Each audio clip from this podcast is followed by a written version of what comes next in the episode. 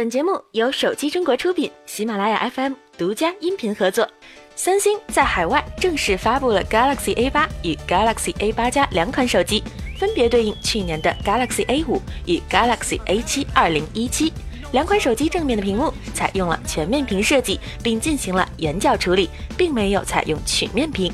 机身前后均为玻璃材质，背部采用了单摄，指纹识别位于摄像头下方。A8 使用了一块5.6英寸的 Super AMOLED 显示屏，A8 加的屏幕为6.0英寸，两者的分辨率都是1080乘2220，屏幕比例18.5比9，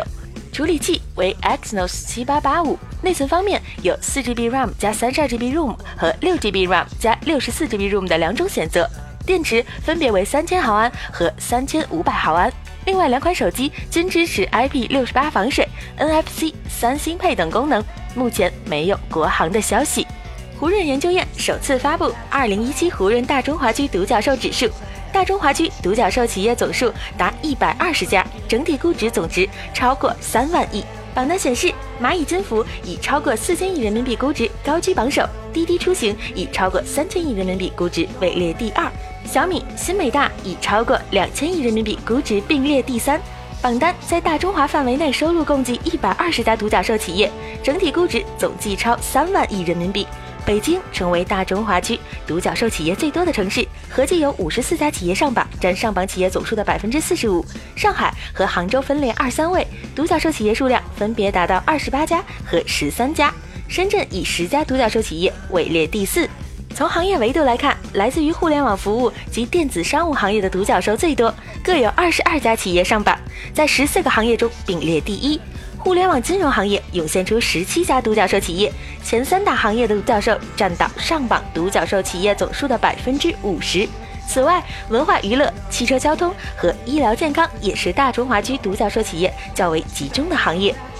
三星旗下显示面板制造商 Samsung Display 明年将为苹果公司的 iPhone 手机供应1.8亿块至2亿块柔性 OLED 面板。今年，三星为 iPhone Ten 供应的 OLED 面板数量约为五千万块。基于调研公司 IHS Market 预计的每块110美元，包括覆盖玻璃和触摸传感器单价，这些显示面板总价值在198亿美元至220亿美元左右。业内人士称，三星之所以能大幅提高 OLED 面板供应量，主要是因为其 A3 面板生产线的良品率显著提高。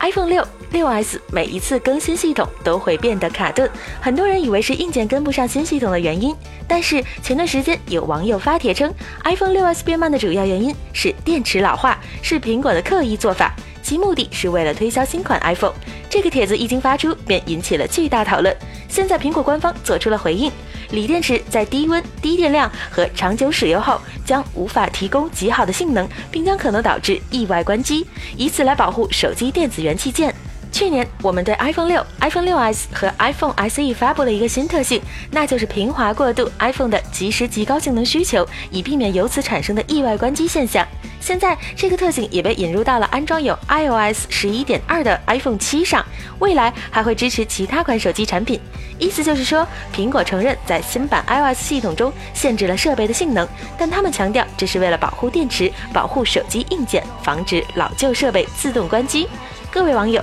你们怎么看这件事呢？好了，本期的节目就是这样了，我们下期再见。